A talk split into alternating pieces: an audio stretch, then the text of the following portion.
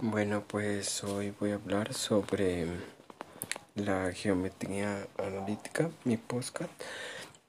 Mi nombre es Luis Lorde Aguilar Hernández y pues la geometría analítica emplea métodos algebraicos y ecuaciones para el estudio de problemas geométricos.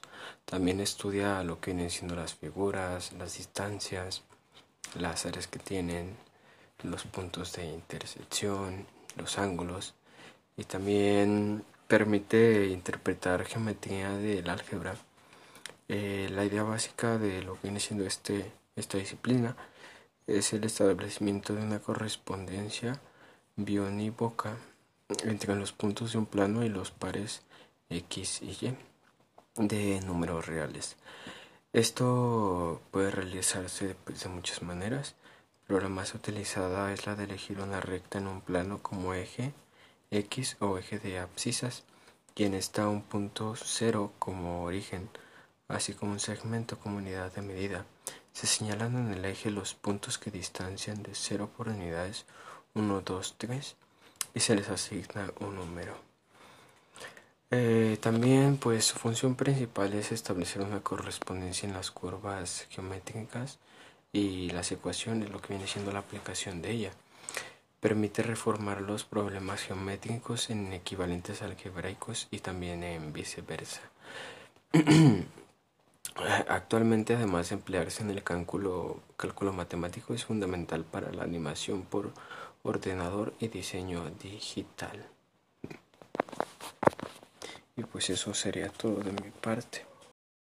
Bueno, pues muy buenas tardes. Eh, hoy vengo a hacer un podcast sobre el sistema solar. Mi nombre es Luis Lorde, eh, cursando el quinto semestre en la preparatoria de telebachillerato UBEC de Valenciana. Entonces, para empezar, nuestro sistema solar está formado por ocho planetas. Cada uno de estos planetas tiene sus propias características. Unos son gigantes y terrestres y gaseosos. Los más cercanos al Sol que pues ya muchos lo deberían saber, la Tierra donde habitamos nosotros, Mercurio, el planeta rojo que es Marte y Venus. Nuestros gigantes gaseosos son por ejemplo Júpiter con su anillo, Saturno, Urano y Neptuno, con un gran tamaño pero con núcleos demasiado pequeños y que son muy helados. Nuestro Sol es una estrella que dio origen a todo esto. Eh, un sistema solar pues constituye de, planetas, de estrellas, satélites, asteroides, polvo y de polvo cósmico. Las cosas como el agua, eh, los climas están formados por polvo de estrellas que llegaron aquí hace millones de años y que con el paso del tiempo fueron evolucionando y dando origen a lo que viene siendo la vida. Nuestro planeta está llenísimo de vida y todo tiene un origen. El sol fue el creador de todo. Fue lo que dio como que origen a esto. Por eso muchos, muchas culturas tenían al sol como su dios. Por ejemplo, en nuestra cultura, uno de ellos era Tonatiuh, que era el dios del sol. Entonces, viniendo de esto, el Sol es una estrella fundamental para la vida humana y de todas las especies de este planeta.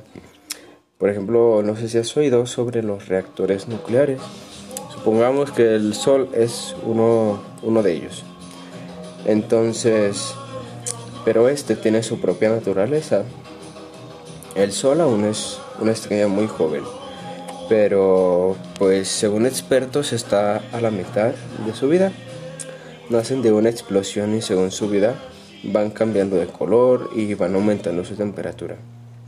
Nuestro Sol está compuesto por un 70% de hidrógeno y 29% de helio y un 1% de otros 20 elementos químicos. Nuestro Sol llegará a un punto que fusionará el carbono que hay en su interior y como resultado será inestable. Su núcleo quedará expuesto, quedando como una enana gigante. Nuestro Sol tiene una temperatura que va de los 15 millones de grados Celsius. El Sol no es transparente. Eh, el Sol no es transparente. ha sido definido como opacidad, opacado.